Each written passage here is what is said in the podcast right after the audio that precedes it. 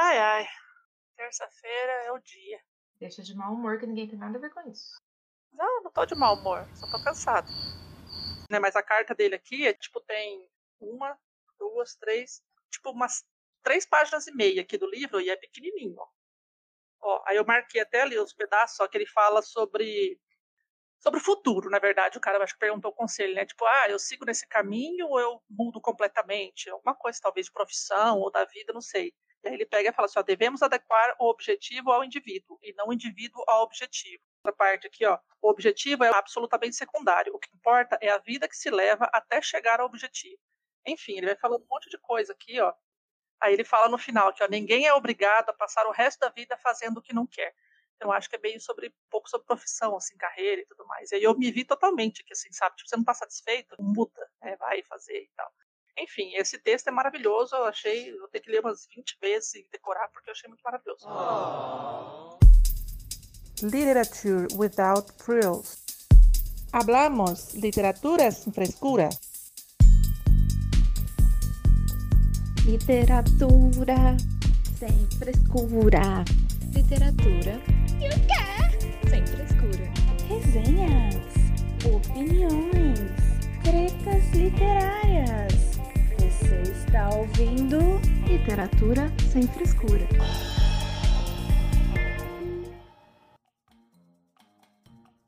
Olá, esse é o Literatura Sem Frescura, o podcast que fala de livros de um jeito que você nunca ouviu.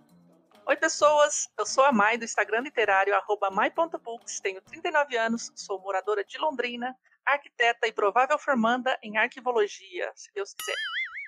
E estamos aqui hoje para conversar com vocês. E quem está comigo aqui nesse bate-papo são as minhas parceiras de podcast, meninas. Oi, gente! Eu sou a Luíse, do Amara Literária, falo de Florianópolis. E estou bem contente aí com o bate-papo de hoje. Espero que vocês gostem também do tema que a Mai escolheu. Então, vamos lá. Oi, pessoas. Eu sou a Thaís, tenho 30 anos, moro aqui em Votuporanga, no interior de São Paulo, e faço parte do Instagram literário Realidade Literal. Então, o assunto do episódio de hoje é Tem carta para você. Porque, como eu já disse, né, várias vezes em outros episódios, eu sempre fui muito aficionada por cartas e diários. Eu escrevi vários e várias destes e assim, quando eu me deparo com um livro que foi escrito nesse formato, formato de cartas, eu fico simplesmente em êxtase. Eu tenho, por exemplo, cartas de gente assim aleatório, de gente que estava em outros países, em outros estados. Eu trocava carta com a minha melhor amiga que morava no, no andar de cima. Tipo, eu morava no primeiro andar, ela morava no segundo. A gente trocava cartas. O mais legal há pouco tempo eu estive na casa dela para conhecer a segunda filhinha dela que nasceu. A gente conversando sobre cartas, ela falou assim: Ah, eu tenho todas guardadas até hoje. Eu assim: Ah, fiquei super curiosa. E foi uma das poucas pessoas que eu me correspondi durante anos, assim, né, que tem ainda minhas cartas. Então eu tenho as cartas de um monte de gente e geralmente quando eu converso com as pessoas, elas não têm mais, jogaram fora, é a vida adulta, né? Então, assim, eu tenho esse carinho muito grande por trocar cartas de forma convencional, aquela que chega pelo correio, fiquei muito triste com o advento do e-mail, principalmente nas relações pessoais, né? Porque profissionais, né, ajuda pra caramba, mas as relações pessoais meio que judiam um pouco e agora nem e-mail não manda, agora é todo WhatsApp. Mas vamos lá. Então, os livros, quando eles são escritos nesse formato de, de cartas, troca de cartas e tudo mais, o nome correto para esse tipo de escrita é epistolar, que é um estilo de escrita cuja forma é a carta. Então, na etimologia, a palavra epistolar é o ato de escrever cartas, epístolas, enviar cartas. E epistolar vem de epístola, que significa cada uma das cartas ou lições dos apóstolos dirigidas às primeiras comunidades cristãs inseridas no Novo Testamento. Então, era a forma como eles se comunicavam. Né? Eles escreviam as cartas e faziam essas lições e tudo mais, e saíam pregando por aí. Enfim, é o estilo de narrativa de livros né, que são escritos de maneira epistolar. Então, dito tudo isto, a gente vai bater um papo aqui a respeito dessa maneira né, de se escrever livros. E, para começar, eu pergunto às meninas se vocês curtem esse tipo de subgênero literário, esse formato, né, esse estilo de narrativa, que são as cartas, ou troca de cartas entre personagens, ou simplesmente um personagem relatando as situações através de cartas. Primeiro, eu queria começar contando uma história.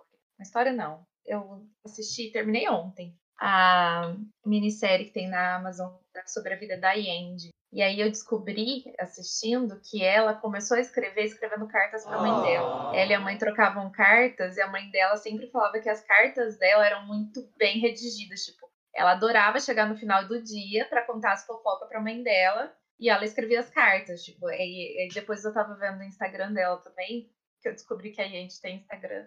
E ela estava lá fazendo uma live e ela falou que ela amava trocar cartas com a mãe dela porque era o momento do dia que ela parava para escrever. Então, assim, eu achei muito legal que a escrita dela começou escrevendo cartas. Muito tempo depois ela virou jornalista primeiro, depois que ela foi virar romancista. Ela já estava mais velha. Então, assim, começou a escrever por cartas. Acho que carta é um bom jeito de se começar.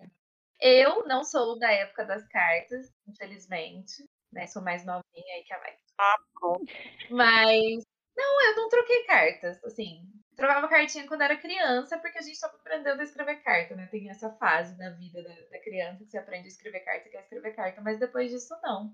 Comecei a escrever cartas para meus amigos literários, porque meus amigos literários têm essa mania de escrever cartinhas junto quando enviamos livros, Mai principalmente, não é mesmo? Isso! Amo. Já mandei cartas para Envelope roxo. pessoas. Lilás. Exato, eu tenho aqui meu envelopinho roxo.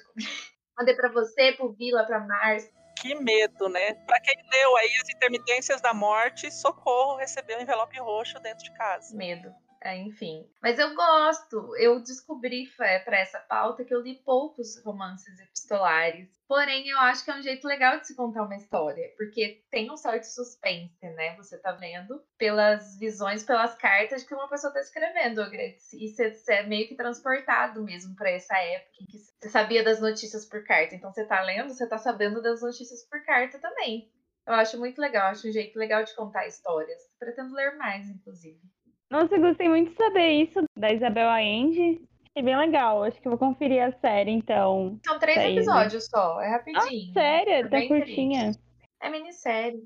É, eu tô precisando assistir também, porque eu às vezes fico aqui em casa sem nada fazer. Aí eu, outro dia eu pensei em assistir, mas aí quando eu parei na frente da televisão, eu vi outra É, coisa eu- e eu esqueci. Eu nem sabia que tava Mas rolando, mas aí eu li uma matéria, um, tipo, uma chamadinha assim, de uma matéria, um review sobre e, e as pessoas não tinham gostado. Aí eu fiquei meio Sim, desconfiada. nossa, eu achei muito maravilhosa. E a Yandy mesmo, ela fez um post no Instagram dela falando que ela amou o resultado. Então, se ela gostou, quem somos nós. Porém, ela se sentiu triste em alguns momentos, porque fez ela reviver momentos ruins da vida dela, porque é muito tudo, né? Ah, com certeza. Pois é, de- a pessoa que analisou comentou que era muito do que tá naquele livro Paula, É sabe? basicamente Que é aquele que ela narra. Aí eu fiquei. Eu tô com ele aqui. Eu também tenho. Eu tenho também esse. É choro garantido. Ah, não tem como não ser. né? Pois é. Que é, pra quem né, tá ouvindo e não sabe, é a história que ela, ela narra histórias da família, né? Pra filha dela que tá no hospital. Uhum, em coma. E aí é Paula o nome do livro, que é o nome da filha dela. Ai, eu acho muito lindo só essa sinopse. Por que eu li, não. Já dá vontade de chorar, né? Ela fala Mas isso enfim, dando risada, gente. Não liga. A Luísa, ela tem problema. Luísa é doente. A gente já tá acostumado, mas às vezes as pessoas que estão ouvindo não estão. Gente, é normal. A Luísa, ela tem probleminha. Ela ri em momentos inoportunos. Não deveria estar rindo. Eu tenho certeza que ela é a pessoa que ri em velório. Ai, ela escreveu pra filha dela e tá no hospital. Nossa, essa sinopse me deixa muito triste, dá vontade de chorar. Que ódio! Vai, Luiz, Luiz, volta lá e responde a pergunta, Luiz, vai. Ai, socorro. Ai, volta a fita, Luiz. Volta a fita. Tá, é, então eu ia responder que eu já eu escrevi pouquíssimas cartas na minha vida, não gosto muito de escrever cartas. E aí atualmente eu escrevo cartas algumas para essas amigas que vos falam. algumas quando a gente troca privilegiados, mas eu não gosto muito, eu tenho dificuldade de escrever cartas, mas eu troquei algumas cartas quando eu mudei de cidade, né? Eu saí da minha cidade de Cruz Alta, que é no interior do Rio Grande do Sul, aqui. e aí algumas amigas minhas, best friends da época, assim, né, de- ensino fundamental, aí elas me enviaram algumas cartinhas e aí eu respondi uma vez, assim, Deus. e deu. Mas eu ainda tenho guardado, mãe, eu ainda tenho guardado. E é lá da minha sexta série, essas cartinhas, eu ainda tenho guardado. Esses tempos eu achei elas e reli. Ah, eu achei fofo. Mas as minhas devem ter ficado péssimas. Acho que não teria essa habilidade aí de Isabel Allende, com certeza não teria, né, para escrever boas cartas. Então fica aí a reflexão para minha vida. Sobre os livros eu não gosto muito. Eu acho um pouco chato. Credo. Não é assim. Sério. Teve um livro que eu não sabia que ele era por escrito por cartas, que eu comecei a ler e não continuei. E aí eu abri e deu, ah, é por cartas, que legal, empolgante. Que livro é esse? O Sociedade Literária. Ah, mas no filme já Cartas é uma troca de carta dos dois lá. É, mas tem outras coisas. Eu achei que ia ter algumas trocas de cartas, mas é- ia correr a história normal. Mas pelo jeito é só, tipo, só cartas, assim, só esse vem e vai. É, você não terminou pra saber, né, minha filha? Então, Não, eu folhei ele assim, parece ser só cartas.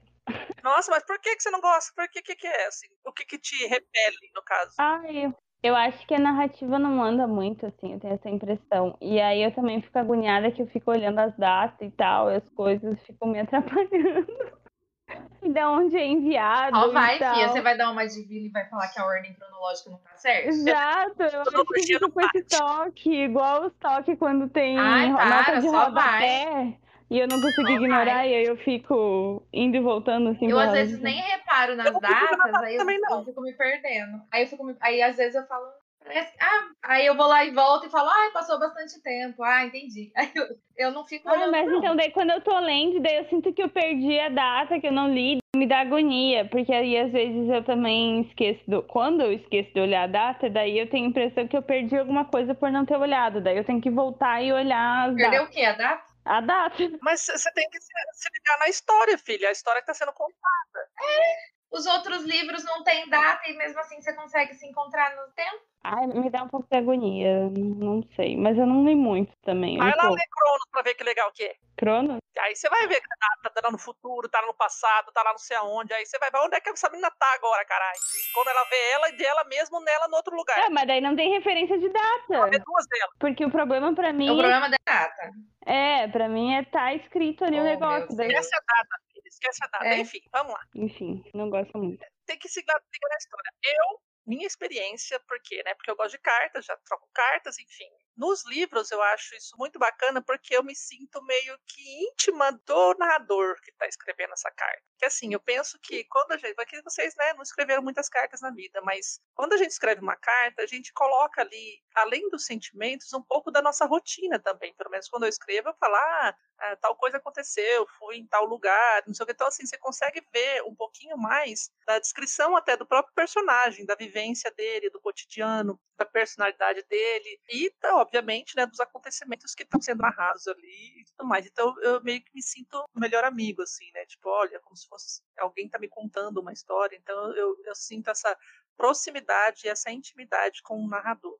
Aí, tipo, total, eu gosto. Assim, não, obviamente, todos os livros, se fossem assim, talvez fosse um pouco chato. Mas, é, principalmente quando são livros, assim, de troca de correspondências, aí eu, eu- acho muito bacana, porque tem essa...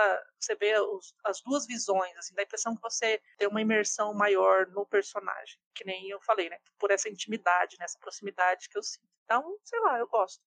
Eu acho muito legal. Mas assim, Mai, você lê mais livros epistolares reais, assim, tipo, de fatos de personagens reais, ou mesmo isso em ficção, você também gosta?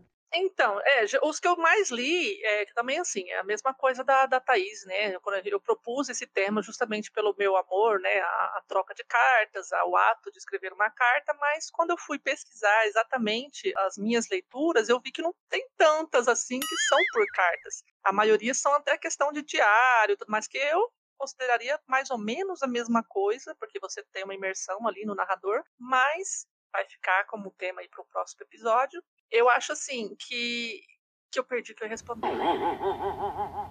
É, é porque assim, a, a maioria das minhas leituras eu acabei percebendo que são mais ficcionais. Mas, por exemplo, quando eu me deparo com alguma biografia ou alguma coisa que tem ali no meio um relato de alguma carta que fulano escreveu para ciclano, enfim, de personagens reais, né, da, da nossa história aí, eu acho muito mais legal, porque aí você realmente dá a impressão que você consegue ter um mínimo ali, um vislumbre do que a pessoa foi, do que a pessoa pensava e tudo mais. Então, obviamente, quando são personagens reais, é, me instigam muito mais. É, eu tenho a impressão, eu nunca li assim com carta que fosse de personagens é, né, históricos reais eu tenho a impressão que eu pode ser que eu goste mais, assim, que eu acho mais interessante, assim, essa questão justamente pelo que tu falou, né? Porque é, até porque você tem essa, é um registro próprio, essa né? ligação com o jornalismo e tudo mais, então eu até achei que você fosse ficar até mais interessada, porque, tipo, é um estilo ali também que, é. que como se você estivesse fazendo uma investigação, né, a, a respeito ali da pessoa, do personagem e tudo mais. Então, sei lá, eu gosto pra caramba. E aí, assim, para mim, né, é uma experiência que, quando eu leio livros nesse formato, parece que a leitura, para mim, flui muito mais rápido porque eu fico curiosa para saber o que está acontecendo, o que, que vai acontecer. É, não sei. Geralmente também os capítulos são menores quando são escritos dessa forma, né? Porque nenhuma carta também vai ter lá, sei lá, 10 páginas. Eu escrevia bastante quando eu fazia uns livrinhos e mandava para os meus amigos. Então, geralmente, narrativas em livros, né, principalmente os ficcionais, assim, os capítulos são curtos, porque são né, desses modelos assim de carta, e não sei, para mim parece que vai muito mais rápido a leitura foi muito mais rápida. Eu queria perguntar para vocês se vocês sentiram, sentem essa diferença assim quando tem o livro nessa forma. Eu, pelo contrário, acho que ela é mais truncada. Eu sempre acho que os romances epistolares são mais lentos para se ler. Porque apesar de ser curto, você sempre tem que parar, porque tem o formato de carta. Tipo, você lê que você lê uma carta, aí você tem que parar para ler de novo data, é, apresentação. E normalmente, quando tem essa troca de cartas, tem muita história que se repete. É igual uma troca de, de cartas normal. Tipo, você precisa. Quando você vai mandar a segunda carta pra pessoa, você tem que relembrar ela daquele assunto da carta anterior. Então você dá uma pincelada. Então eu acho que ela, tipo, ela demora muito para ir para frente, sabe? Apesar de achar bem legal, eu acho que ela demora para ir para frente. Ela é mais truncada do que uma leitura de um romance normal que se vai fluindo página por página, entendeu? Então, além de ser truncada, porque acabou uma carta, você tem que parar e começar outra carta, eu acho que tem essa questão de ter que ficar retomando assuntos. Então, acaba, algumas coisas acabam sendo repetitivas, sabe? Apesar de achar bem legal, porque tem toda essa questão de descobrindo, eu acho que sempre fica mais truncada a leitura. É, eu concordo com a Thaís, eu também acho mais, mais truncada, assim, acho uma boa definição, eu acho mais devagar, assim, pra mim, que meu ritmo já não é rápido, né? Então, ainda mais devagar. É, talvez por causa disso, ou porque eu não escreva muitas cartas, não seja muito acostumada também com essa questão. Mas acho que tem bem isso que uhum. você comentou aqui, tipo, como ela é uma conversa, né? Então aí acaba se referenciando alguns assuntos, né? E continuando a história e tal. É que é uma coisa Eu demorada. Eu seria a pessoa que demoraria. Não é uma conversa igual troca de WhatsApp. É. Uma conversa, conversa, uma conversa, tipo, você manda uma carta e demora não sei quanto tempo para chegar. Até a pessoa responder, já passou um mês. Aí, tipo, na hora que você vai responder, você tem que recapitular. Tipo, ah, lembra que eu te falei daquilo lá? lá? Ai, gente, vocês são muito millennial, que chatas. Nossa senhora, a expectativa, a espera. Ah, meu mas Deus, não tô falando que é ruim, eu só tô falando. É tudo pra hoje, oh, pra agora, Deus. pra já. Ninguém tá falando que a demora é ruim, criatura. Eu só tô dizendo que a pessoa tem que recapitular o assunto. Sim. Não tem a ver com achar que é ruim que demora. Estou, estou dizendo que, como demora, tem que recapitular, então vai escrever a mesma coisa no livro, entendeu? Vai ficar repetindo histórias. É. Não, mas quando tá escrevendo o livro, a pessoa já tem ali uma base do que ela vai fazer. Mas eu digo assim, na vida real mesmo, era tão louco, porque, tipo, acontecia isso comigo. Eu escrevia e eu não lembrava que eu tinha escrito. E aí, foda-se, tipo, você vai escrever o que aconteceu depois. E se, se repetir também, foda-se. Enfim, eu, eu, eu, tinha essas piras também. Que eu tenho mania de escrever carta, mandar. Tipo, eu não, não relia, né? Tipo, eu vou escrevendo e escrevendo, uhum. escrevendo, escrevendo. Meu marido tem um monte de carta que eu escrevi oh. pra ele. Olha o que eu fazia. Eu dava, sempre dava uma carta de boas-vindas aos meus primeiros amigos. Tipo assim, quando eu conhecia a pessoa recente, eu sempre escrevi uma carta para ela as pessoas são loucas, assim, né? Porque elas sempre falam, né? Nossa, você gosta de escrever carta? Eu adoro escrever carta, eu gosto carta. As pessoas, elas adoram receber carta, né? Mas agora escrever ninguém quer. Uhum. Então, ah, escreve a carta pra mim? Assim, só se você responder. Enfim, né? Eu sempre tive uma birra do povo. Ah, escreve a carta pra mim. Escrevi, mas cadê? Nunca, né? Mas eu tinha esse costume de sempre escrever uma carta de boas-vindas à pessoa minha. Ai, que fofa! é espalhei milhares de cartas aí pro mundo, enfim, várias pessoas que. Tem um amigo meu, o Rômulo, que ele, que ele sempre briga, né? Você, assim, ah, você nunca mais escreveu carta para mim, né? Pois é, porque não respondi. Aí o que aconteceu? Um dia, olha que lindo, eu achei maravilhoso. Isso foi um ano retrasado. Chegou uma carta no correio aqui, né, na minha caixinha. Eu olhei assim, né, Romo. Falei assim, meu Deus, mas ele sempre manda, tipo, Natal, né? Ele sempre manda um cartão de Natal, alguma coisa assim. Não é Natal, era no meio do ano, era junho. E aí eu pensei, mas que te acha isso e tal, o que, né? O que, que será? Convite de casamento? Já minha cabeça pensa mil coisas. Mas, meu amigo vai casar, não tem nem casar, enfim, né? Não tem nada a ver, não tá nem namorando. E eu fiquei naquilo, abri, olha o que que era. Era uma carta de 20 anos de amizade. Oh, que a gente faz aniversário de amizade dia 30 de junho. Eu acho que até, se não me engano, eu postei lá no, no grupo pra vocês, né? Um negócio assim. Acho que eu tirei foto e postei. E assim, eu achei muito fofo, porque aquilo me surpreendeu. Porque a gente sempre trocou carta, aí, tipo, até a vida adulta, a gente para de trocar cartas, e aí, de repente, 20 anos, né, tipo, de amizade, tava fazendo naquele ano, e aí ele mandou, e, obviamente eu respondi, e aí ficou por isso mesmo, né, ficou uma carta de eu recebi, ele recebeu também. Ok, vamos voltar aqui no assunto. Então, assim, eu acho que pra mim flui muito mais rápido, porque, é, que eu falei, eu me sinto íntima, parece que eu sou coleguinha ali, parece que sou eu que tô recebendo aquilo. Então, aí eu, sei lá, eu fico nessa ansiedade, então, pra mim, acho que funciona desse jeito. Mas eu entendo o ponto de vista de vocês, de achar que, né, meio que dá essa pausa, né, entre uma coisa e outra, parece que não é uma coisa fluida, né? Sim. Tem sempre um- uma troca ali, ou uma pausa de tempo, realmente, que às vezes a pessoa vai relatar outras coisas. Então, é, é questão de, acho que costume mesmo. Sabe né? o que eu gosto? O estilo ser bem Eu feito. gosto quando tem, tipo, uma carta, é, tipo, o ponto de partida da história, ou faz, sabe? Porque é bem comum isso também, né? Tipo, em histórias, de, ao se receber algo, né? Por exemplo, uma carta, e aí dá início a alguma coisa, assim. Tem, tem um livro que. É, eu ia comentar sobre isso, porque tem al- algumas indicações que eu vou falar aqui que o livro, por exemplo, não foi inteiro escrito por, por cartas, mas tem ali algumas cartas no meio que dá esse start, né? Ou um restart algum movimento, né? da, da, É, eu da acho história. legal quando tem isso. Isso.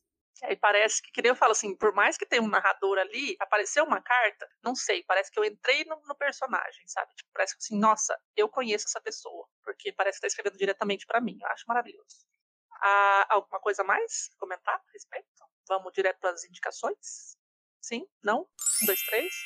É Harold Bloom. Não, não é esse. Não. Eu queria lembrar o nome do desse livro que eu tava pensando pra fazer referência, que é um velhinho que recebe a carta e aí ele dá início a essa aventura, assim. Parece legal, tenho vontade de ler. Eu tenho ele, mas ainda não li. Enfim. E não sabe o nome. Então tá, eu vou seguir aqui então. Uma hora depois. Eu achei o livro que eu falei. Ele O nome dele é A Improvável Jornada de Harold Fry. E aí é da autora Rachel Joyce. E é bem isso que, que dá o start. Daí é uma carta, um cartão postal até acho que ele recebe. Ah, eu achei fofo. Daí ele já é um senhorzinho, assim. E aí ele recebe essa carta e dá todo o início de uma história de aventura, assim. Fica aí essa indicação. Então, já que a Luiz começou, né, com indicação aí de, algum... de livro, vamos começar então com outras indicações. Que é isso, minha filha? Tem uma carta. O que, que é isso? Ela achou uma cartinha dentro do livro? Tinha uma mini cartinha que o personagem recebe pra começar a história dele. Que fofo, gente! Descobri agora que vem isso. Ai, que Que legal. legal. Nossa, nem tá aberto o livro ainda. Ai, descobriu agora. Você não folhei o livro quando você recebe? Esqueci, esqueci. Sou louca, gente. Esqueci. Eu comprei usado de uma, uma amiga minha, a cunhada dela tava vendendo, e aí eu comprei dessa amiga. Aí, ó, esse tipo de surpresa, por exemplo, que eu gosto. Você abre o negócio e tem a dita cuja na tua mão. Então é como se fosse algo meio você mesmo, Legal. assim, né? Eu curto pra caramba essas surpresas, assim. Principalmente quando são pop-ups. Não, como chama? Não é pop-ups, é... Tem essas coisas pra você ler. Ah! Então, falando em indicações de pop-up, não sei o quê, eu vou, eu vou começar porque, na verdade, me veio agora, assim... Eu pensei nesse episódio desde a semana passada e simplesmente me veio a indicação desse livro maravilhoso somente agora.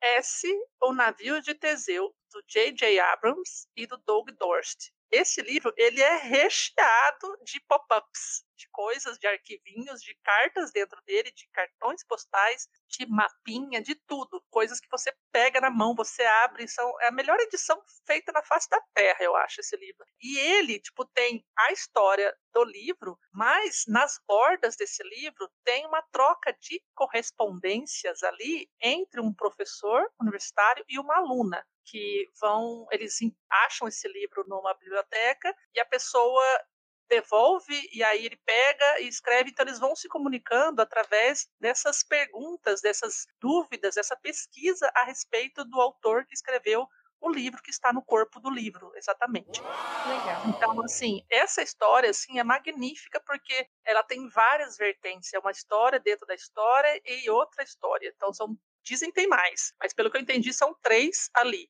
que é a história narrada pelo livro, que foi escrito pelo autor, a história do professor e da aluna que tentam desvendar o que, que aconteceu com o autor, e a história do autor com esse sumiço, com esse mistério sobre ele. Então, são essas três coisas que estão acontecendo ali, essa relação dos dois trocando cartas, e depois eles vão ter uma relação ali pessoal. Então, obviamente, vai culminar em uma terceira história, uma quarta no caso. Então, assim, é, esse livro, quando saiu, surgiu, eu fiquei louca. Na verdade, quando eu soube que ele ia sair em, 2000, é, em 2012, acho que foi, lá nos Estados Unidos, eu nem sabia que a Intrínseca, né, que alguma editora aqui no Brasil iria publicar, porque ele tem uma edição gráfica totalmente diferenciada, ele foi impresso em seis cores. Então, é, é uma coisa meio que até inédita, assim, de ser feita. E, tipo assim, eu fiquei louca quando saiu aqui, meu Deus do céu, enfim. Comprei, tenho três edições dele aqui. Eu não acredito. Eu tenho, eu tenho três.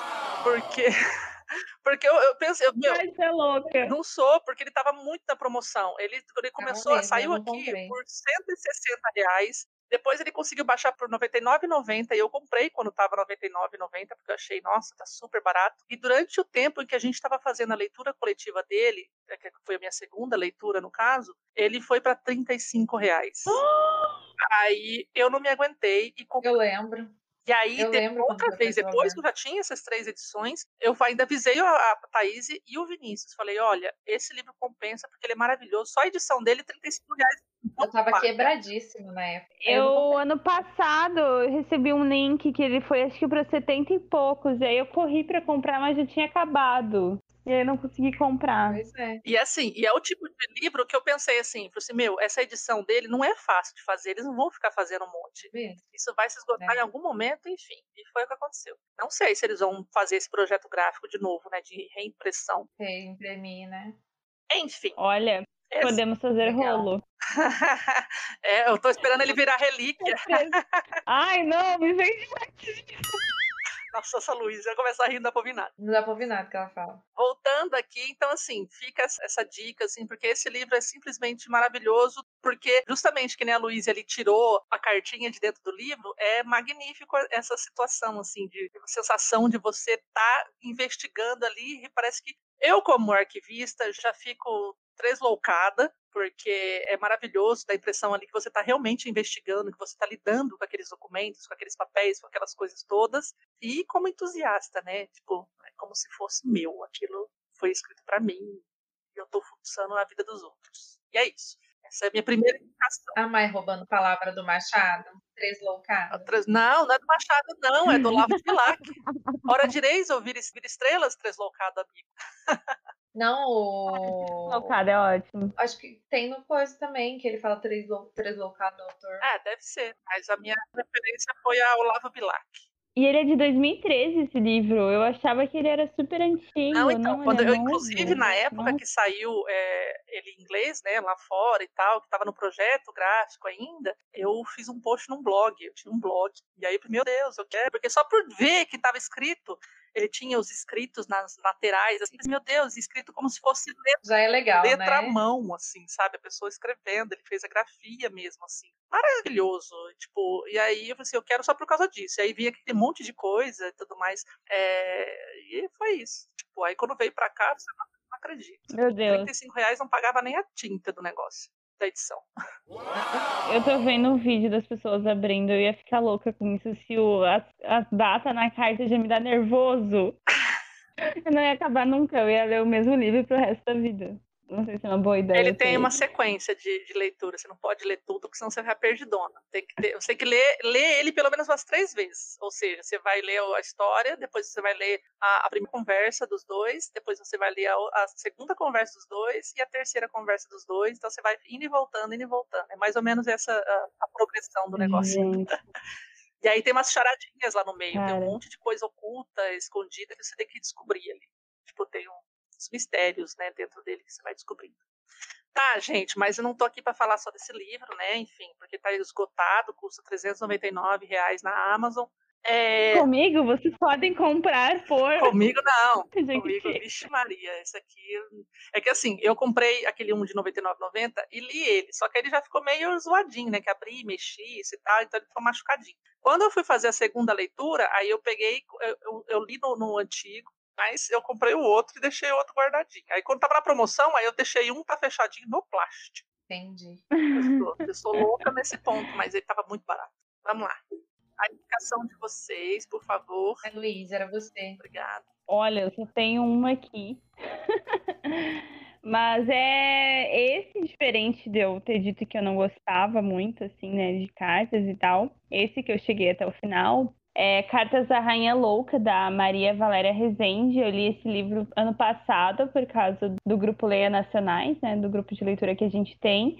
E esse eu achei sensacional e achei a leitura fluida. O pessoal, teve gente que achou um pouco devagar, assim, enfim, porque é uma autora contemporânea, mas a escrita é tudo é como se fosse no ano de 1789, justamente são cartas sendo enviadas à Rainha Louca. Sinopse é em Olinda, em 1789. A personagem principal é Isabel das Santas Virgens, o nome dela, acho ótimo esse nome. Ela está presa no convento de recolhimento da Conceição. E ela escreve, então, a Rainha Maria I, conhecida como a Rainha Louca. Então, justamente o nome, né, é Cartas da Rainha Louca. Em suas cartas, a Isabel, tida por muitos como também lunática, assim como a rainha, conta os destemperos cometidos pelos homens da coroa contra mulheres, escravizados e todos os que se encontravam mais vulneráveis. Por meio dos tormentos passados por ela e por sua senhora Blandina, nossa narradora expõe o pano de fundo da colonização brasileira e da situação da mulher que ousava desafiar esse status. Então, é muito interessante o livro, porque ele é um livro contemporâneo, mas ele vem, né, trazer toda essa pano de fundo histórico da colonização e ele conta sobre como que as mulheres eram tratadas nessa época, assim. E essa personagem principal, ela desafiou todo o status que tem nessa sociedade. E aí a gente fica vendo essas cartas, a gente já sabe que ela está presa, e aí ela vai contando essa história dela, e aí desde o começo. Não, então ela foi pre... Tu fica pensando assim, ah, ela foi presa por causa disso, porque ela, o que ela fez é tipo loucura. Aí quando vê, ela continua a narrativa, porque não, não, é você quer descobrir o que, que diabos que a Isabel fez, né, pra estar finalmente presa. E aí tem também esse caráter de denúncia, assim, né, é, em relação a essas é que aqui na sinopse fala que é os destemperos cometidos pelos homens da coroa, mas essas, né, crimes, enfim, preconceito e tal. Então eu achei bem legal o livro. E apesar de ter essa linguagem rebuscada, supostamente, né, antiga, ele é, eu achei muito fluido e muito fácil de entender, assim, é escrita da, da Maria Valéria é muito, muito, muito, muito, muito interessante, muito, enfim, cinco estrelas favoritado. Muito legal. Determinadas narrativas, assim, que você fica, né, loucaço pra poder descobrir, entender o que tá acontecendo. Muito legal. É, esse vocês iam gostar bastante, assim, é, aí a narradora, ela é, é muito louca, a Isabel. Mais louca que a Rainha Louca. Sim, exato. Muito bom. Então, eu vou indicar duas histórias muito indicadas já, é, repetidamente, mas que às vezes as pessoas nem sabem que são romances epistolares. Vou começar por ele, Frankenstein. Pois é, gente, Frankenstein é um romance epistolar. Porque ele é narrado através de cartas escritas pelo capitão Robert Walt para sua irmã, enquanto ele está ao comando de uma expedição náutica que busca achar uma passagem para o Polo Norte. O navio que está ao comando do capitão fica preso quando o mar se congela e a tripulação avista a criatura de Victor Frankenstein viajando em um trenó puxado por cães. A seguir, o mar se agita, liberando o navio, e em uma balsa de gelo avista um moribundo Dr. Victor Frankenstein. Ao ser recolhido, Frankenstein passa a narrar sua história ao capitão, que a reproduz nas cartas à irmã. Então é assim que é contada a história da criatura, entendeu? Então é um romance epistolar, é esse capitão do navio contando a história que ele ouve do Dr. Frankenstein para a irmã dele através de cartas. E é uma narrativa, essa sim, realmente uma narrativa bem fluida, bem filosófica, um dos maiores romances aí, é considerado um, um dos da tríade de livros clássicos de terror horror. Muito filosófico, já falamos dele exaustivamente aqui, acho que nem tenho por que falar mais, mas não deixa de ser uma indicação, eu quero reler ele em breve. E ele é contado em formato de cartas. Gente, eu sou a pior pessoa porque eu tinha esquecido que ele era em formato de cartas. É, outro dia a gente estava discutindo, né? Eu, você e o Vila a respeito disso. E aí uhum. me chamou atenção essa questão, o negócio de ser carta, não ser carta. Quem era o narrador, na verdade, né? Quem narra? Eu falei assim, não, pera lá, mas tem o, o, ah, o problema, a gente estava falando sobre os narradores não confiáveis, né, em primeira pessoa. Ah, mas quem que narra? Sim, porque falaram que ele não é. É, então, e aí que não é, não, não é confiável, porque aí tem a narrativa do Frankenstein, tem a narrativa da criatura e tem a narrativa daí do capitão do navio, né. Eu ouviu a história só, é. Mas é um romance absurdo. Eu também não lembrava, viu, Luísa, para ser bem sincera. Porque assim, também, mas eu, eu tenho um desconto porque eu li há uns oito anos. É, eu li na mesma época da Dona Luiz, né? Luiz deveria lembrar. eu lembrei. Então, é muito louco, porque eu fiquei tão abduzida na história que eu esqueci que ela estava sendo descontada por cartas. Porque eu lembro bastante do começo dela, que é uma carta bem isso como você narrou, né? Que ele tá contando pra irmã. Mas depois eu só lembro dos fatos, assim, dos fatos. Dos fatos verídicos que aconteceram. É, inclusive, é uma história, gente, é uma biografia. É a biografia do doutor Exatamente. Fatos verídicos, só que não. Fatos venéreos.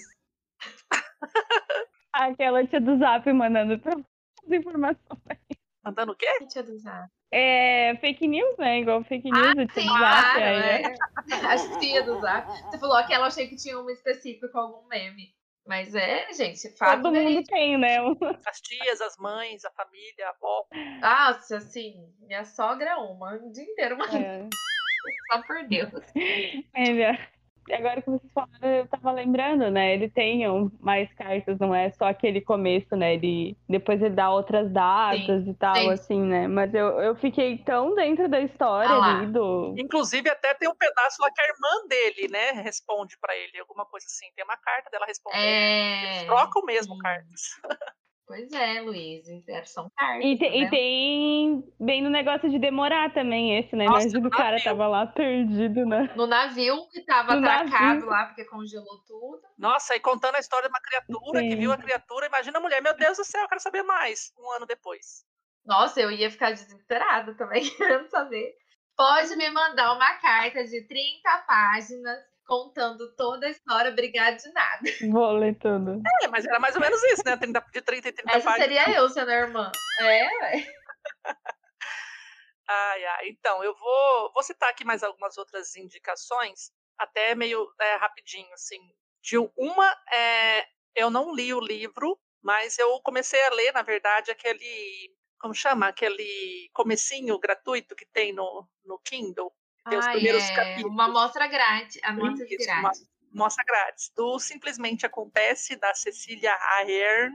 Eu já vi o filme umas mil vezes. É, eu também já vi. E aí, assim, e, e eu vi justamente porque estava para sair o filme, aí eu comecei a ler, e ele é totalmente escrito por troca de cartas entre os dois amigos, inclusive até conforme vai rolando a modernidade, né? Os anos vão passando e vai ficando mais atual, eles trocam mensagens no celular também. Então, parte das conversas ali entre eles são e-mails, depois mensagens no celular. Então, o livro é praticamente todo escrito dessa forma. É, aí eu li um livro que me chamou muita atenção, que é o Cartas de Amor aos Mortos, da Ava Ava não, né? Da Eva Delara, É, o que me chamou atenção nesse livro, na verdade, é assim, tem uma amiga minha que estava vendendo ele por 10 reais, né? Tava se desfazendo. Aí, uma carta de amor aos mortos. Então, eu gosto de carta, fui lá ver Me chamou. o que, que é. Muito bom. O que me chamou a atenção nesse livro é que uma amiga minha estava vendendo dessa. Não, é que ela comentou, né? Falou assim: ah, minha, minha irmã tá vendendo uns livros aqui. Aí tá, tá, tá, tá, tá. Aí, tipo, primeiro foi, ela falou, tá vendendo. Eu disse, Qual, né? Deixa eu ver se eu me interesso. Quais?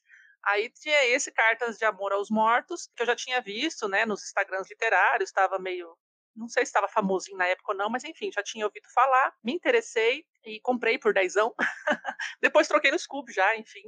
É, nesse livro, a personagem principal, ela- passa por um- uma tragédia na família, né? A irmã dela morre e ela co- começa a ter, assim, alguns bloqueios, né? Psicológicos tudo mais. Ela se fecha. E, e aí, uma professora na escola pega e sugere uma atividade que seria escrever uma carta para alguma personalidade, é, viva ou morta, enfim. E aí, ela escreve uma carta para Kurt Cobain, que foi o vocalista da banda preferida da irmã dela, né? Foi ela que apresentou né, o Nirvana para personagem, né, para protagonista, e ela até resolve escrever essa carta para Kurt Cobain, só que ela não entrega para professora. E aí ela gostou tanto, né, dessa uma terapia para ela, ela se sentiu à vontade e começou a escrever outras cartas que ela endereçou, no caso, tem várias pessoas, como Janis Joplin, Amy Winehouse, Heath Ledger, Julie Garland, Elizabeth Bishop, entre outros, né? Então ela escreve cartas para as pessoas que já morreram. Só agora que eu me atentei que a maioria delas se suicidaram. Então, assim, nessas cartas ela meio que faz um contraponto do que ela está vivendo, do que ela está sentindo com a vida dos personagens, né? Das pessoas, personalidades que, que morreram. Ela faz uma análise, né? O que, que eles deveriam estar sentindo, o que, que eles tinham de bom, de ruim, enfim, e joga um pouco pro cotidiano dela. Legal. Só que ela só consegue se, se soltar né, dessas amarras que ela se coloca a partir do momento que ela aceita o que aconteceu entre ela, né, a situação da morte da irmã dela. Então, assim, é como se fosse um livro meio até de terapia mesmo. Ele é, ele é infanto-juvenil, né? Aquela coisa. Infanto não, né? É bem juvenil, na verdade. Aí, Então, é uma leitura rápida e tudo mais. E é escrito, né? Dessa forma que ela se expressa através das cartas. muito legal. Foi bem legal. Assim, passei pra frente porque né, não era um livro que eu manteria aqui e leria novamente. Gostei muito. Oi? Eu gostei muito. Fiquei com vontade de ler. Eu vi você abrindo a Amazon Parece aí. ser. Tu viu? Eu A. Luísa vira aqui, ó. Você vê ela só aqui. ó. Aí vê uma luzinha na cara dela, ela tá no computador abrindo a Amazon, você já até sabe.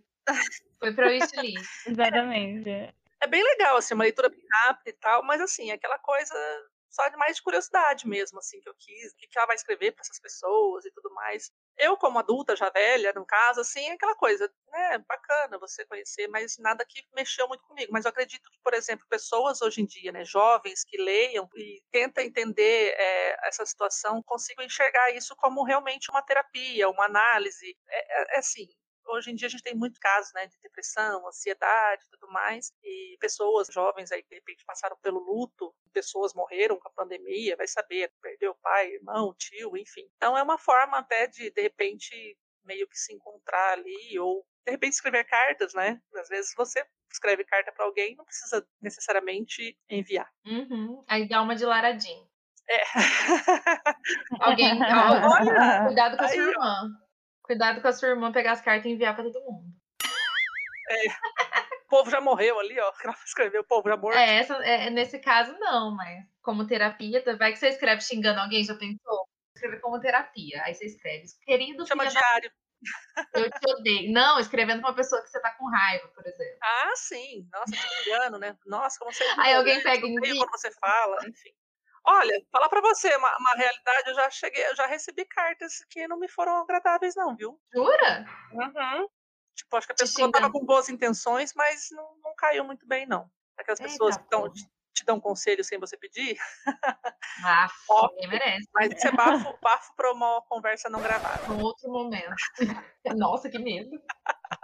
Curiosa estou. Gente, para, a gente tá estendendo. Fala, Eu vou falar dessa outra indicação rapidinho aqui, que é a lista de Brett, da Lori Nelson Spillman. Na verdade, não é é uma, um livro epistolar, mas ele é um livro que. A lista de Brett, na verdade, são listas que ela escreveu quando era criança, jovem, e quando a mãe dela morre, para ela conseguir ter a herança, para conseguir assumir a empresa né, da, da mãe dela e tudo mais, ela tem que cumprir essa lista de quando ela era jovem, que tem uns, umas listas, umas Sim. coisas absurdas, meio nada a ver. E cada vez que ela conquista uma dessas coisas, ela abre uma carta da mãe dela. Então, eu, meu Deus, eu ficava louca, pensei, eu quero ler essas cartas. E eram, se eu não me engano, 10 ou 11 coisas que ela tinha que fazer dessa lista. Então, ali no meio tinha essas surpresas, né? Que ela, quando ela alcançava é, de um dos itens, né, tópicos da lista, ela abria uma carta da mãe dela. E, ai, cada carta tão linda da mãe dela, nossa. Aí eu me senti ali também totalmente solidária a ela e tudo mais. E aí é isso, por enquanto que eu tenho mais indicações depois. Fala que a gente tá se estendendo, mas você tá vendo que a gente tá trazendo 35 livros. Nossa, mas eu expliquei de três até agora. Então não dá bronca nos outros. Você que tá falando. Não, porque a gente tá falando sobre outras coisas. A gente tava, sei lá, falando de outras coisas. Vai. Eu já indiquei todos os livros que eu tinha para indicar. Todos os um livro que eu tinha. Você não se empenhou, né, minha filha? Não, Mas nem esse Cartas Arranha Louca eu não lembrava que era por cartas. Eu tenho um problema de amnésia, eu acho. Eu tava olhando meu Scooby e eu não tenho nenhum escrito sobre cartas. Aí eu olhei pra esse Eu acho que não é cartas. problema de amnésia, filha. É problema de você não terminar os livros. Daí você não tem livro pra indicar, porque você não terminou. Ai, gente, nem vem. O único outro que eu comecei e era escrito por cartas e não terminei foi então o Sociedade Literária da Torta de Casca de Batata, que é um nome maravilhoso, né? Não sei nem se eu falei na ordem certa, não tenho certeza. Não é a sociedade da Thor. E a torta. E a Thor.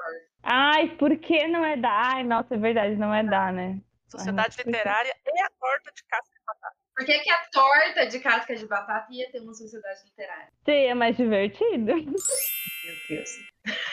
Eu jurava que era. Enfim, foi o único outro, mas eu, na realidade, realidade eu tava gostando, mas eu, enfim, parei de ler porque tava lendo outros 50 mil livros juntos. Nenhuma novidade. Mas ele é bem escritinho, nenhuma novidade. Eu tenho né? ele aqui, eu Sempre quero muito só. ler. Eu já tô esperando eu esquecer mais a história. Porque eu vi o filme.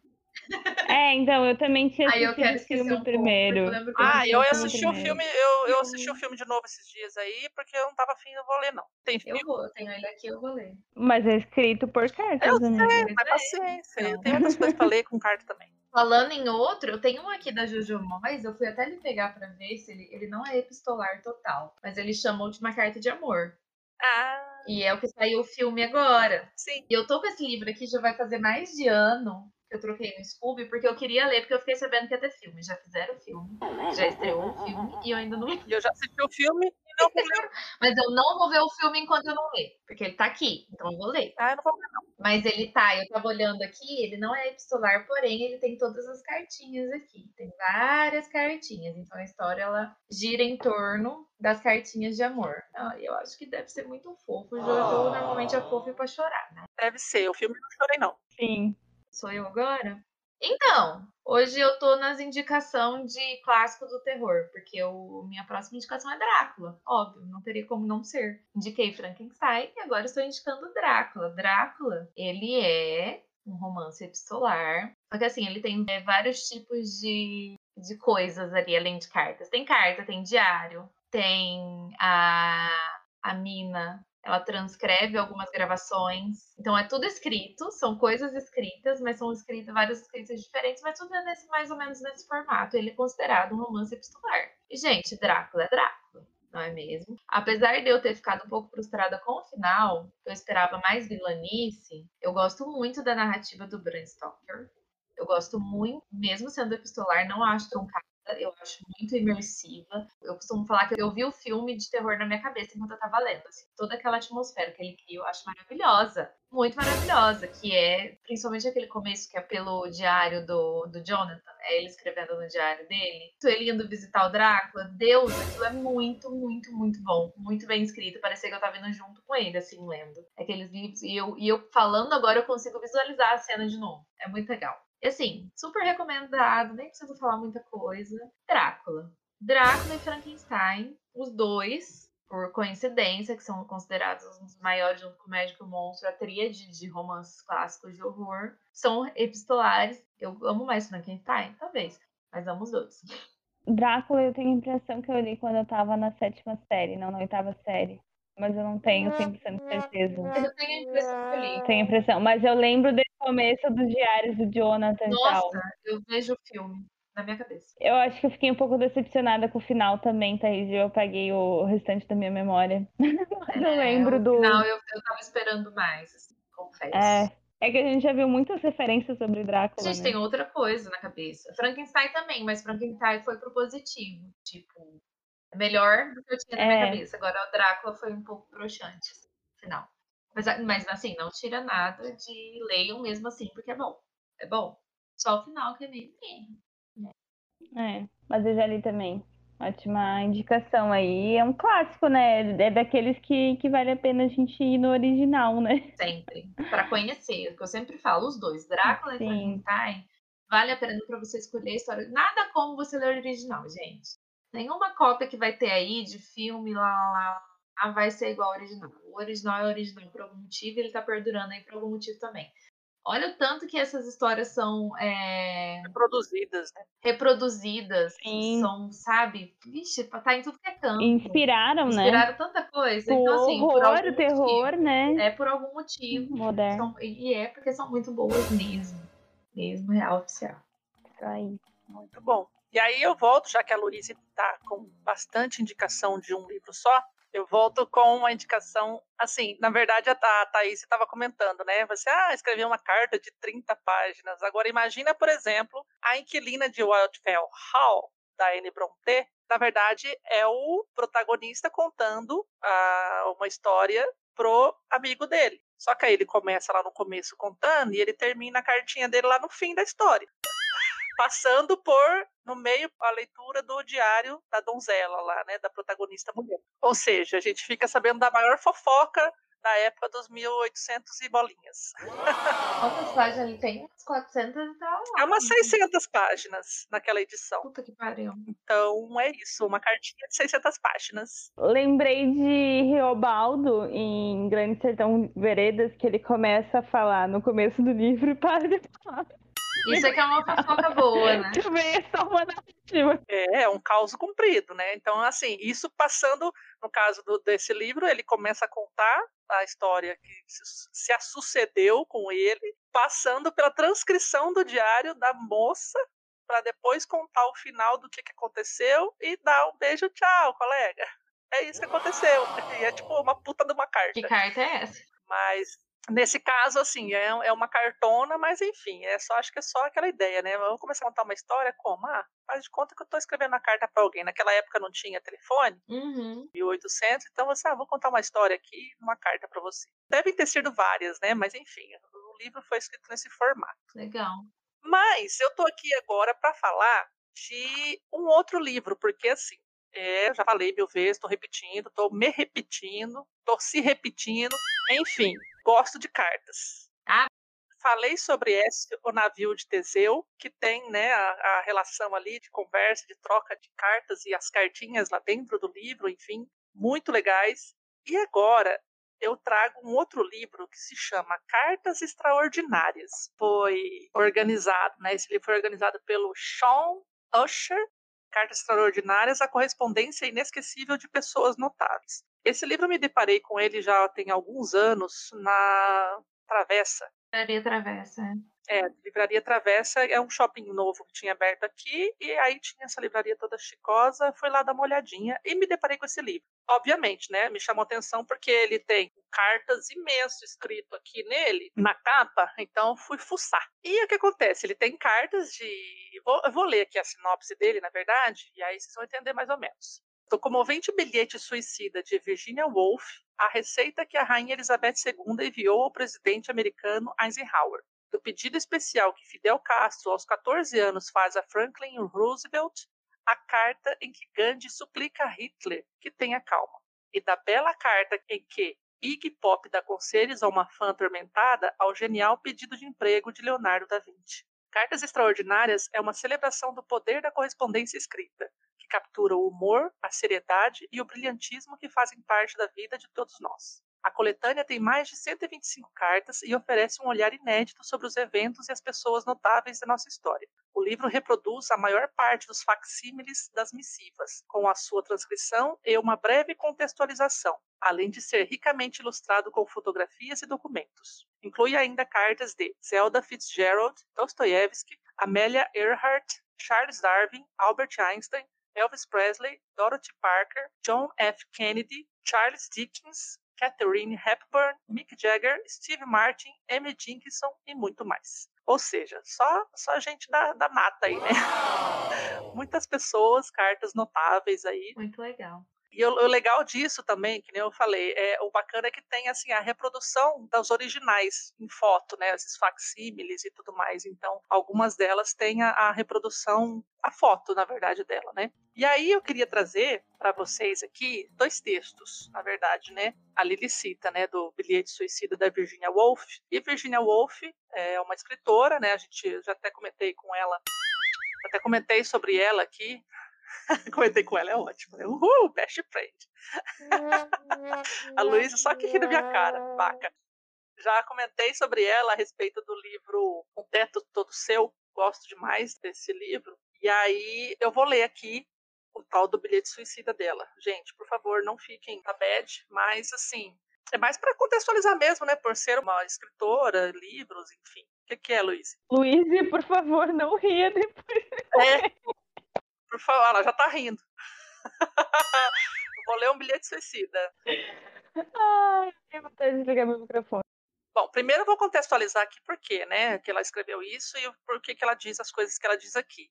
E o título é Não Consigo Mais Lutar, de Virginia Woolf para Leonard Woolf ou seja, foi em março de 1941. Aos 22 anos, a grande romancista Virginia Woolf já havia sofrido dois abalos nervosos. Acredita-se pelas mortes sucessivas da mãe e da meia-irmã e anos depois pela morte do pai.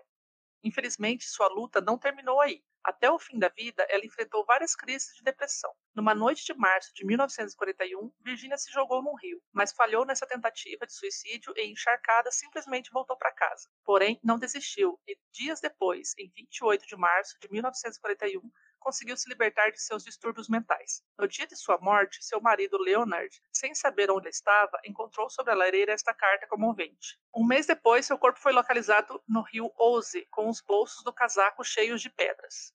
Então, no bilhete, né, em que o marido dela encontrou, ela diz assim: Meu querido, tenho certeza de que vão enlouquecer de novo. Não podemos passar por mais uma daquelas crises terríveis. E dessa vez não vou sarar. Começo a ouvir vozes e não consigo me concentrar. Por isso estou fazendo o que me parece a melhor coisa. Você me deu a maior felicidade possível. Você foi, sob todos os aspectos, tudo o que alguém poderia ser. Acho que não existiam duas pessoas mais felizes antes de aparecer essa terrível doença. Não consigo mais lutar. Sei que estou estragando sua vida, que, sem mim, você poderia trabalhar. E eu sei que vai. Veja que nem consigo escrever direito. Não consigo ler. O que quero dizer é que devo a você toda a felicidade da minha vida. Você tem sido extremamente paciente comigo e incrivelmente bom para mim. Quero dizer que todo mundo sabe disso. Se existisse alguém capaz de me salvar, seria você.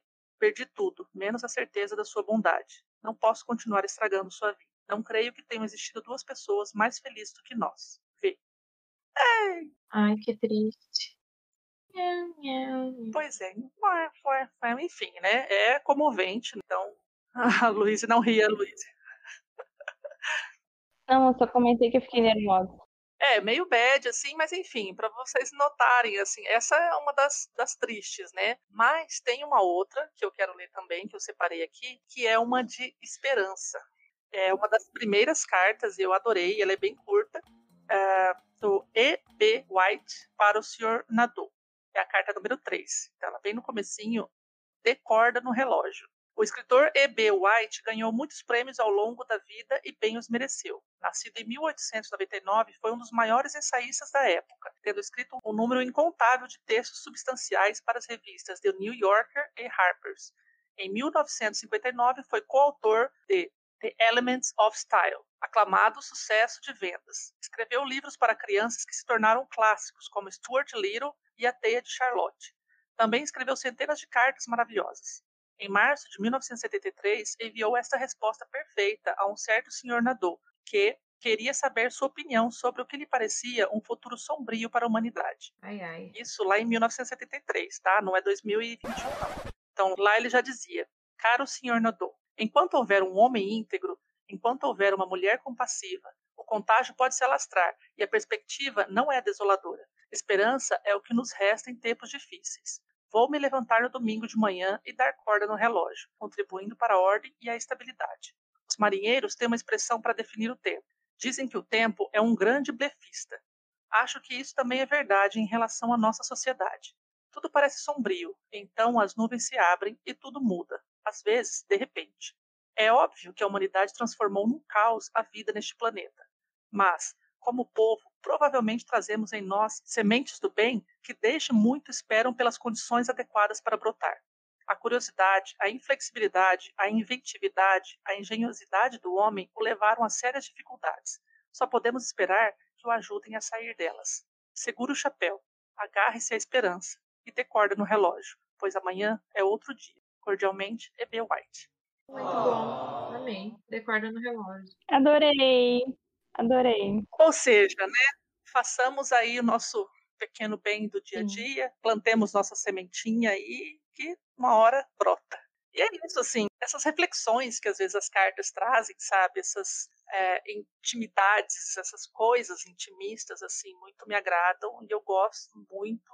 E, enfim, eu acho que né, a gente já comentou aqui que a gente já trocou algumas cartinhas entre nós, então é uma coisa muito pessoal, eu acho que é uma coisa muito. que acho que engrandece até a gente, não sei. Eu sou aficionada, adoro.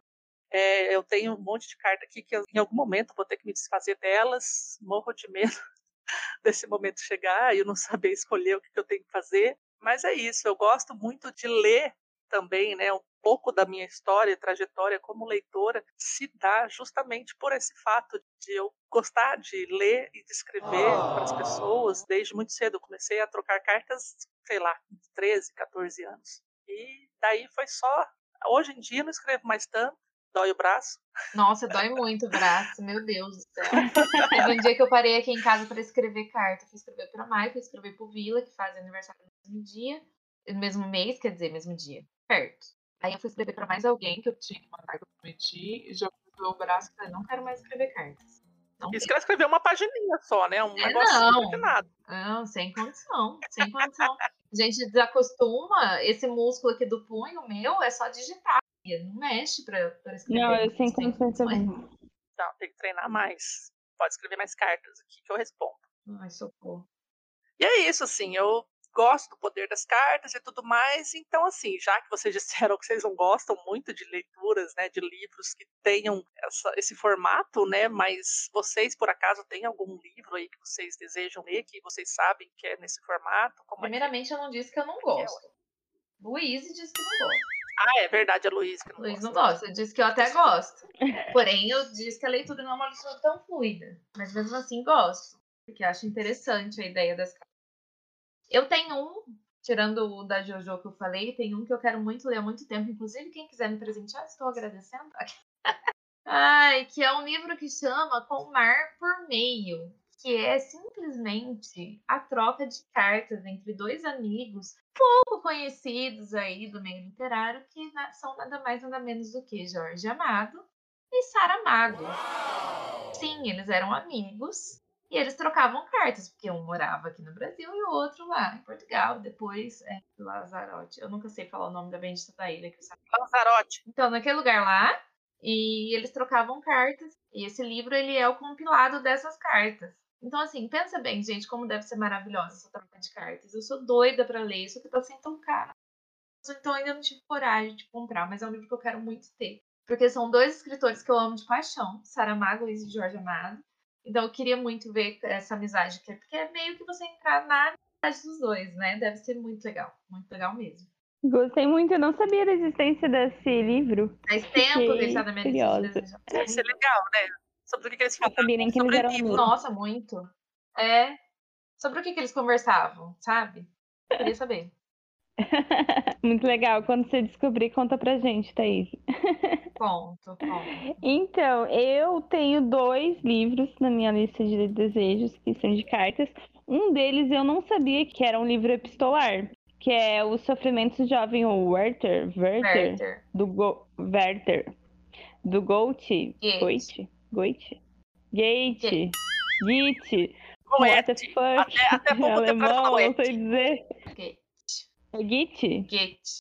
Goethe, oh my god, Ele é alemão, e né? o outro é alemão, Gretchen.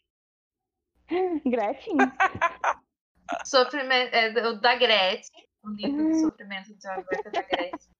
Então, um desses livros é O Sofrimento do Jovem Werther, que é do Goethe, que ele é um escritor alemão clássico, e eu não sabia que ele era um livro epistolar. Estou muito, muito contente com essa descoberta. E basicamente o livro é esse jovem, né, Werther, escrevendo cartas para o amigo dele, o William, e ele está contando a história de uma paixão avassaladora que termina de forma trágica. Gente, vocês sabem da história desse livro, né? Não. Sim, Que ele fez muitos e muitos e muitos e muitos e muitos adolescentes se suicidar. suicidarem na época que foi lançado. Sério? Ele foi, eu não sei se foi o, mas foi um dos livros que abriram o romantismo. Não sei se vocês sabem, o romantismo, escola literária, é o drama, entendeu? Eu tenho preconceito com romantismo, tenho, porque eu tenho preguiça da melação que é romantismo, sabe? Tenho muita preguiça. Por isso que eu, não- eu nem sei se eu quero ler o Sofrimento de Jovem Werther. Talvez eu queira pra saber, tipo, se eu for dar aula de literatura, eu preciso ter lido. Mas eu tenho, eu tenho um certo preconceito com romances românticos, porque é muito dramalhão, assim. É, oh, meu Deus, eu a amo. Se é, o nome do livro já ficar é, né, O Sofrimento. Suicidar-me-ei Lolê, entendeu? Vou me auto-suicidar a mim mesmo, se eu não puder ficar com ela. E era, é muito dramático, e realmente houve uma onda de suicídio na época, tanto que o livro foi proibido por um tempo. Tinha é, avisos aos pais para não deixarem os filhos lerem esse livro, porque as pessoas começaram a se suicidar, entendeu? Basicamente isso, assim, de tão dramático que é o livro. Ou se espelhar, né? Ou, tipo, se conectar com a história. É. E eram outros tempos também, né? Eram outros tempos em que não existia tanta é, comunicação, tanta informação. Então, tipo, você tinha muito tempo à toa. pra- O ideal da mata não era Tinha alcançado. falta do que fazer. Se era pobre, tava O nome disso é falta do que fazer, entendeu? Então aí as pessoas liam isso e ficavam bitoladas e se matavam, assim. Absurdo esse livro. É, eu tô com esse livro aqui, mas eu também tô adiando ler justamente por causa disso, porque eu tô, tenho que estar num momento pra aguentar drama. Eu não sabia desse rolê todo aí. Eu sabia, enfim, que Goethe é Goethe. Goethe. What the fuck. É, enfim, né? Escritor alemão super conhecido, assim, clássico. Eu tinha vontade de ler, mas não tanto, assim. Só que em 2666, do Bolanho, é, no quinto livro que tem dentro, eles falam bastante sobre é, esse autor e falam sobre escritores clássicos e tal. Nossa, eu até E eu- esqueci disso, graças a Deus. Sim, eles falam, eu acho, sobre esse livro especificamente, ou sobre o, o autor, e aí eu fiquei com vontade de ler por causa de 2666. Essa aí é a minha referência. Lê lá. Vai lá. Boa sorte. As gurias revirando os olhos, foi muito bom nesse momento. Gente, é sério, eu fui obrigada a ler alguns romances do romantismo na faculdade. Trauma, Camilo Castelo Branco. Uh, que preguiça daquilo. Sério, é muito Eu bom. li os brasileiros, alguns. Meu Deus. Não, os portugueses são piores. Portugueses. Para Não. de falar mal. Os portugueses ganham prêmio. Não tô falando mal, eu tô falando que eu tenho preguiça. Tem gente que ama essa melação. Eu odeio essa melação. Odeio, odeio, tenho preguiça. Eu gosto de realismo. Sabe? Eu... Minha pegada é realismo. Graças a Deus que depois do romantismo veio o realismo pra gente ficar feliz e ver os deboches, entendeu? É isso aí. E a outra carta que eu. A outra carta não, e o outro livro escrito com base em cartas é Cartas a Theo, que eu tenho muita vontade de ler, que são as cartas que o Van Gogh escrevia pro irmão dele, Theo. E, nossa, deve ser incrível e essas cartas, né? Talvez um pouco depressivas também, porque ele fala Turbadas, eu ia dizer. perturbadas, né? Ele conta muito do processo criativo que ele tem, né? Só que ele fala também sobre a loucura dele, né? Que tava, enfim, levou ele à morte, né? Mas isso fazia parte da vida do Van Gogh. E ele então conta, né, muito pro irmão dele sobre isso. Então eu tenho essa, essa curiosidade, talvez um pouco mórbida, de, de conhecer um pouco mais sobre o Van Gogh e a partir da- dos escritos dele próprio, né? Como a mãe comentou que essa é uma das curiosidades que ela tem também, né? Tipo, e vontades ao ler cartas, né? De conhecer mais os personagens por trás.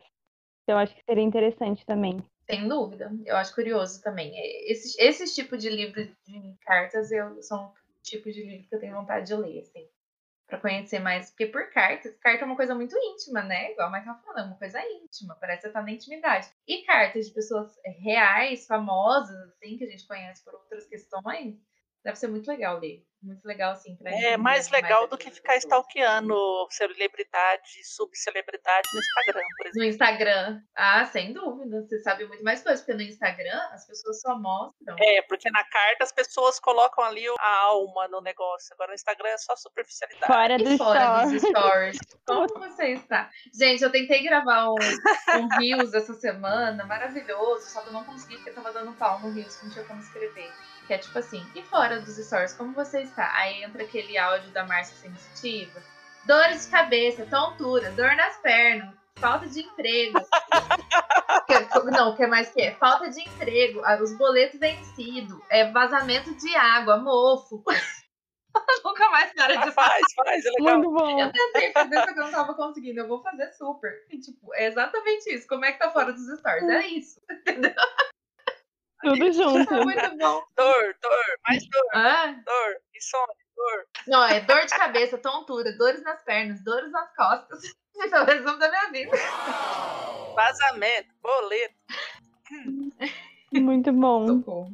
Ah, gente, eu não, não separei nenhum, assim, que eu queira ler, assim, que eu, né, Eu lembrei tipo, desse. enfim, o que tiver aí, por favor, né, quem Indica. estiver aí nos ouvindo e vai lá nas nossas redes sociais falar pra gente quais são os livros que vocês já leram, se vocês gostam de ler nesse estilo, e indicações que a gente não deu aqui, por exemplo, para eu correr atrás, porque eu curto pra caramba e eu gostaria que vocês me ajudassem e fossem lá nas nossas redes sociais, que são Thaís. Você encontra a gente tanto no Twitter quanto no Instagram no arroba lit sem frescura. Arroba L-I-T sem frescura. Deixem lá também ideias de pautas. Ideias...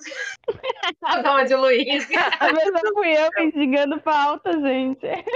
Dicas, opiniões, reclamações, tudo que vocês quiserem. Sugestões. Vão lá, gente. Vão lá conversar com a gente por pelas redes sociais também, porque a gente é legal e a gente responde, tá bom?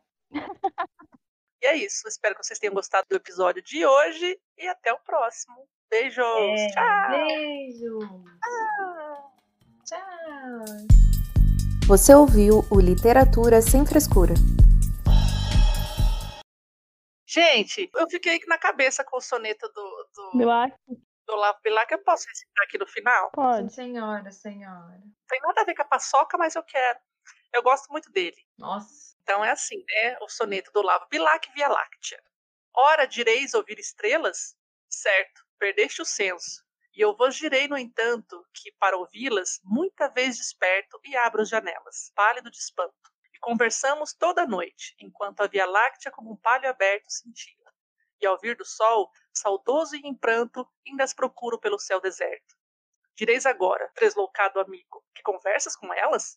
Que sentido tem o que dizem quando estão contigo? E eu vos direi, amai para entendê-las, pois só quem ama pode ter ouvido, capaz de ouvir e entender estrelas. Ai, eu acho tão maravilhoso. Bonito. Gostei. É lindo.